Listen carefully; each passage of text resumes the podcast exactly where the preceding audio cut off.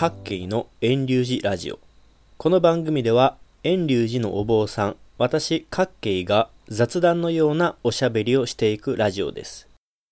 2019年10月1日に放送予定の今回は瀬戸大橋と親子3世代をテーマに話します。香川県に住む私にとって瀬戸大橋はなくてはならない橋です。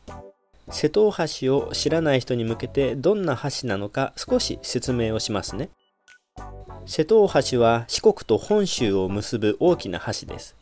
一つの橋ではなくて南北に連続する10個の橋をまとめて瀬戸大橋と言います。今から31年前の1988年に完成しました。橋ができるまでは四国の人が本州に行くためにはフェリーに乗って瀬戸内海を渡るしかなかったんです。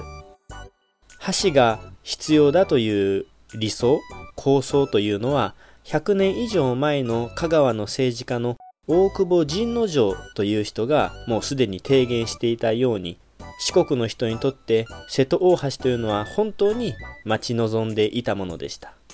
車だけでなく鉄道も走ることができる橋なので今では安全に便利に本州と四国を行き来できるようになりました。ニュースによると今瀬戸大橋は結構な人気だそうです。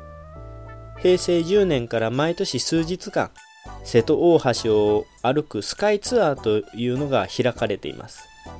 普段入ることができない JR 瀬戸大橋線の線路の横や管理用通路海面から175メートルに位置する東町から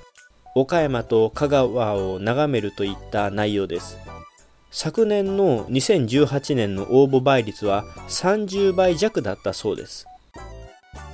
人気が高まっているようで今年2019年の秋のツアーは9月28日から12月1日までにある計32日間に増やしたそうなんですけども応募開始からわずか2日間で募集定員に達したそうです。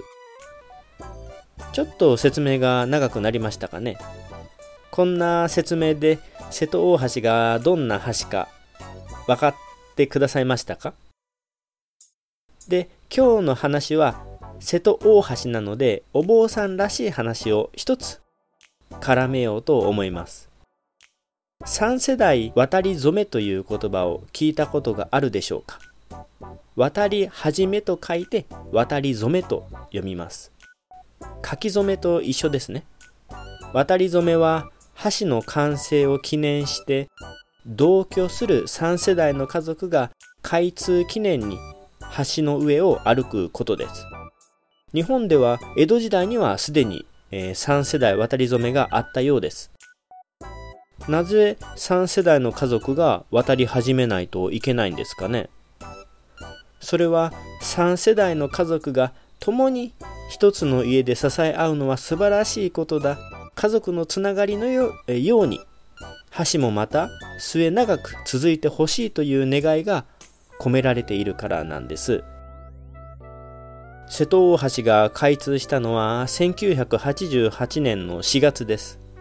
前年には香川に住む3世代家族への3世代渡り初めの募集が始まっていました。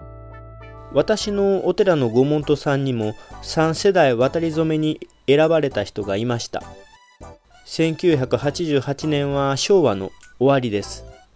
昭和の終わりはすでに各家族が社会の問題として言われ始めた頃です江戸時代や明治の親子3世代渡り初めは長生きが難しい時代だったので稀なことで一家に3世代の夫婦が健在できていることは珍しくおめでたいことだったのですが昭和の終わりの渡り初めでは事情が変わっており生きていても同居していない家族が多くなっていました。その御門徒さんは瀬戸大橋の3世代渡り初めに選ばれました。でも残念なことに完成前に祖父が亡くなってしまいました。本当ならば渡り初めから外されることでしょう。しかし家族がバラバラに住むようになっていた社会の状況もあり特別に亡き人のお写真を持って親子3世代の渡り初めをすることができました。2019年令和元年の香川県は人口95万人世帯数40万と1世帯の人数が2人をギリギリ超えてる状況です。どうでしょうか？70歳代で亡くなるとまだまだお若いのにと言われ80歳以上の年齢も多くいるこの時代ですが3世代が同居している家が近くにありますか？お坊さんの私は親子3世代が同居する家が本当に稀であると感じます。お坊さんは子は親の背中を見て育つことを言います仏さんに参ることを敬うことというのは言葉で説明していくものではないんです。わかるから参る、わからないから参らない。信じるから手を合わす、信じないから手を合わさないということでもありません。現代では仏壇を構える家がかなり減りました。それは家庭の中で敬う空間を失ったということです。親子3世代が一つの家で住んでいた時代は家庭内でのすれ違い喧嘩もあったことでしょう。でも子は親の姿を見ていました。親もその親の姿を見ていました。どんなに厳しいことを言う親